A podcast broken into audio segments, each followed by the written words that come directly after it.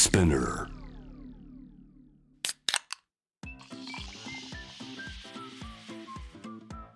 44です。フェイバリットウィーケンこのポッドキャストはあのミュージシャン、デザイナーなどのクリエイターたちがどんな休日を過ごし、どんなインプットをしているのか私44がいろいろとお話を伺っていくトークプログラムです。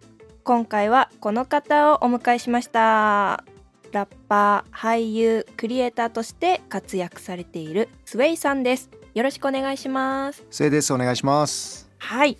えっと、早速なんですけれどもまずはプロフィールを読み上げさせていただきたいと思いますはい本日のゲストのスウェイさんは2014年6月に結成された 4MC1 ボーカルの男性グループドーベルマン・インフィニティのメンバーとして MC を担当するまたソロとしても多くのビッグアーティストに客演参加しラッパーとしての活躍はもちろん劇団 EXILE のメンバーとして多数の舞台や映画ドラマなどに出演されています。さらにはマルチクリエイターとしての才能も発揮されています。またその多彩さを生かした幅広いクリエイティブワークスで多くのプロップスを得てきた SWAY のインスタグラムのフォロワー数はなんと現在70.7万人。おー。ツイッターのフォロワー数は現在41万人とえー日本人アーティストとしてはトップクラスの人気を誇っています。そしてスウェイさんはバイリンガルラッパーとしては代表的な存在であり彼の声の華やかさとフロースキルスタイリッシュさは国内において他を圧倒しています。またラッパー兼俳優というスタイルとファッション業界でもアイコニックな存在になりつつある彼の次のアクションに日本中が注目しているほか世界標準のアーティストとしての成功の可能性に満ちております。そして12月15日に配信限定 EP ユニオンをリリース予定です。12月17日には映画「私は一体何と戦っているのか」に出演されるとのことです。はい。よろしくお願いします。お願いします。映画「私は一体何と戦っているのか」のプレミアイベントでは、えー大きなニュースがありましたね。ありました？一般女性の方とご結婚されて第1号もあのにごしご妊娠されているっていうニュースが、はあー流れてきてたのでまずあのおめでとうございます。ってお伝えしたかったんですよ。いそうですよね。すいません。なんか、はいなんかあったっけなと思ったんですけどはい。ありがとうございます。休日の過ごし方についていろいろ質問させていただきたいと思います。はい。はい、え最近どこかへ遊びに行かれたりしましたか？最近どこかへ？そうだな、まだコロナ禍でなかなか出かけるのは難しいと思うんですけど、はい。でもね結構あのードーベルでツアーを今年は実現できたりとかあと、えっと今絶賛とあの劇団エグザイルの方で、えっと、ツアーを回っていてうん、なので結構ねこう東京出てあのーまだ北海道は戻れてないんですけどでも北海道自体も旅番組をずっともう8年ぐらいやらせてもらってるんですよ。8年ってすごく長いですね。すごく長いんですよ。はい。でそういうのもあって結構こう東京出ていろんな場所に行ってまあその昔みたいに飲みに出歩いたりとかそういうのはなかなかできないんですけどはい。でもやっぱり東京を出てこういろんな街の空気を吸うっていうこと自体がすごい楽しかったですね。はいはいいや本当にいろんな地域に行っていろんなご飯食べたりいろんなスポット行ったりするのって楽しいですよね。そうですね。そのやっぱりツアーとか、はい。まあ、その音楽活動なり俳優活動なりすごいたくさんスケジュールをこなされている中ではい。健康面ってどう管理されてるのかなってすごく気になるところなんですけど。はい。そうですね。なんかまあいろいろジムに行ったりとかうん、あのサウナ行ったりとかなんかこう、はい。体をアクティブに動かすこととかはすごいやるんですけど、はい。変になんかこう健康維持っていう感覚でやると健康体調を崩しがちになるというか。うーんそれはどうしてですか？いやこれがまた不思議なんですよね。あの、うん。なんか例えばツアー前とかライブ前とかすごい喉の管理を頑張ろうとしすぎていろいろなんか普段やらないことをやるとすごい本番が調子悪かったりとかするんですよ。あーなるほど。なんか当日になって急になんか喉が痛いとか。はい。でも何も考えずにライブを迎えると意外にこうすごいスッキリしてたりとかしてうんうんうん。そういうことが多々ありまして。はいだからあまりこう深く考えすぎないっていうのは結構意識してるとこかもしれないですね、うん。無理をしない。無理をしない。なんかこう、うん。維持することに、はい。うん、まあ確かになんか新しいことをしようとすると体がびっくりしちゃうのかもしれないですね。ですよね。あとまあ多分すごい意識がいっちゃって逆になんか崩れたりとかするのかなと思って。うんうんうんうん確かに。うん。そうかもしれないですね。ははい。じゃあその食事的に気にされてることはじゃあ特になかったりしますか？いそうですね。まあでも僕結構普段からもしかしたら健康体なものが好きかもしれないですね。こう、ん。唐揚げとかラーメンとかそういうものをあの結構こう好んで食べる人っているじゃないですか。すごく大好きな。はい。はい。僕でもあまりこうそういう偏ったものはがっつり食わない人かもしれないですね。そうなんですね。はい。食事そうですね。なんか普段からうん気をつけることって結構大事ですね。私もなんかめっちゃ頑張るってわけじゃないんですけど、はい。こう日常の中で取り入れられるくらいのレベルではい。だ例えば、まあ、朝起きたらプロプロテインを1杯飲むとかなんかそれくらいのことを今続けてるんですけど結構調子いいですね。それは素晴らしいですね。なんかぼ僕結構そういう飲み続ける系続かない人なんで、ああはい。私も続かない人だったんですけど、なんはい。か最近美味しいプロテインを見つけたおかげでなんかそれが続いててああなるほど。今美味しいものを飲めるからね半年くらいになりますかね。なんかプロテインってやっぱり粉っぽいとかはい。なんかプロテインっぽい味がするとかで苦手な人多いと思うんですけれどもは意外と新しい商品がどんどん出てきてるので試してみたらハマっちゃって私はそれでなんとか体力を維持してます。いへえはい。朝プロテインいいっすねそうなんか朝ごはんの代わりにって感じですかね。がっつり食べれない体質なので。食えない体質なんですね。僕は朝ごはん食べたい人ですね。どっちかというとね。あ結構朝ごはん食べれる人はいいですよね。はあの他の昼とか抜いてもいいけど朝ごはんは絶対食べた方がいいってよく言われるじゃないですか、いはい。まあだから大体ね朝と昼が一緒になっちゃうんですけどねああブランチ的なはい。感じなんですね。でもこはい。コロナであのー朝犬の散歩しながら犬を連れて行けるカフェで朝食べるっていうのがすごい好きになりました。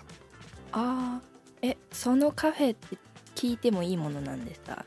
そのカフェねでもいろいろあるんですよ。あの一箇所じゃなくて、結構うちの周りなんかこう犬を連れて行けるとこ多くておすすめのカフェスポットってありますか？犬連れて行けるとこですか？あーまあ犬じゃなくてもなんかお気に入りのここいいなって思ってるカフェとかあれば。なんだろうな。どこでしょうね。なんかでもあの代官山とか結構、例えばなモンスーンとかありますよね。モンスーンカフェ、はい。はい。そういうとこは好きですね。あそこのグリーンカレーが好きですあはい。ーなんか美味しそうですよね。代官山のモンスーンカフェってあのちょっと深センの交差点。沿いですよね。そうですそうです。はい。一回行ったことありますわ。す。すごい広いとそうで。ころですそうです。2階なんか真ん中が開けたスペースになっててっていうところですよね、そうです。あそこのねなんかねエビの風味がするトーストが美味しいんですよね。えー、美味しそう。はい海鮮すごく好きなんですけどエビのトーストすごい美味しそうですね。はい。エビのトーストあれめっちゃうまいですよ。うーん。モンスーンカフェもちょっと皆さんぜひチェックしてみてください。はい。はい、えーそんなスウェイさんなんですけれどもはい。サウナ巡りが趣味だと。めっちゃ行きます。お休みの日に行かれるんですかね？お休みの日はもちろん行くんですけど結構僕はライブの日とかあのー例えば10時に家を出なきゃいけないとかになってもうん。朝8時に行って12時間サウナ入って家に帰ってきてから家出るみたいなこともします。へえそうなんですね、はい。それは整うっていう意味なんですかね？そうですね。整えるあのなんですか目的もありますし逆ににその、なんていうんですかねこうサウナ行って水風呂入ってからその整える間にそのライブのセットリストとかはい。その日喋ることとかその日のなんかこう自分が注意してた部分とか反例えば2回目とかだったら前回の反省点とかはい。そういうのをサウナをじゃあ例えば34周するとなると34回それで考えれるんですよ。あーなるほど。はい。はい。で一回もう頭の中で一回つるっとあのライブの最初から最後までサウナの中で行けちゃったりとかするんですよね。あめっちゃいいですねそれ、はそれを朝の8時から10時の間に何んですよ週かしながらシミュレーションするい、わけですね。な。頭の中でずっとこう目つぶりながらえー。一曲丸々通してみたりとか、はい。そういうのをやりますね。なんか瞑想に近いですね。そうですね。確かに。本当でもそういう感じです。そうするとあのすごい一石二鳥というかサウナも長く入れるし。あー確かに、はい。体もすっきりするし、はい。頭もすっきりしますね。そうなんですよ。あそれが一番好きですね。いいですね、はちなみにおすすめの店舗とかって聞けたりしますか？い僕ねあのーまだ2回ぐらいしか行けてないんですけどあの、はい。湯の線っていうあの透明厚木健康センターっていう厚木なんですけど神奈川ですかね。そうですね。そこがねすごいあのーサウナも熱くて水風呂も冷たいんですよ。で、うん。整えるスペースがなんか結構こうしっかりしてて。でそのサウナに入るのもサウナのねこう扉の前にクーラーボックスが置いてあっておおはい。そこにたくさん氷が入ってるんですよ。はい。氷取り放題なんですか？氷取り放題なんです。氷をね口の中に入れてサウナ入れるんですよ。へえ面白い。面白いんですよ。すごいそこ初めて聞きました。あ本当ですか？俺もね、はい。そこでしかまだ確かに見れてなくて。うんうん。あれはでもすごい良かったですねまあサウナめちゃくちゃ暑いですからね。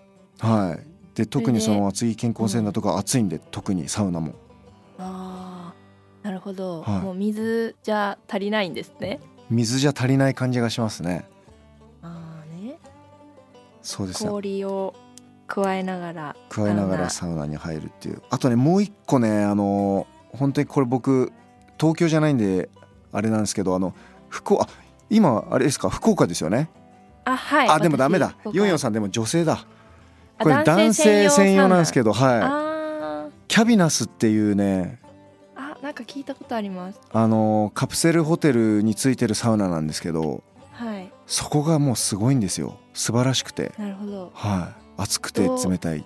うんうん。あとあのロウリュ熱波をかけてくれるんですよ、へー。タオルを持ったスタッフさんがねサウナの中でこうガツンガツン仰いでくれるんですよ。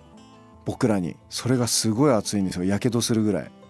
なるほど、はい。でも熱々なサウナが好きなんですすねっごい熱いですよ。いいですよ。でもそれが一番。はい。サウナのおすすめをありがとうございまはい。ありすがとうございます。新しい EP「ユニオンが」まあ、その人生の第2章を表すようなうん。内容となってるっていうことなんですけれども、なんか具体的にどういうことをあのテーマにされてるのか簡単にお話をお聞きできたら。うん。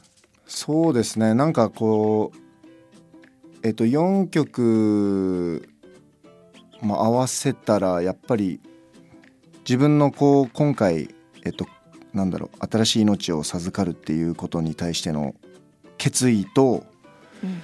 あとはなんかこうなんだろうなまあ、結婚って自分の中ではあまり大きいことだと思ってなかったんですけど実際してみるとなんかすごい、あそんなことでもないなと思ってこう周りからお祝いしてもらったりとか、うんうん。なんかこうなんだろうな。やっぱりすごくハッピーなことなんだなっていうのを逆に なんか僕がして皆さんにいろいろおめでとうおめでとうって言ってもらってなんかすごい実感したことがたくさんあるんですけどはい。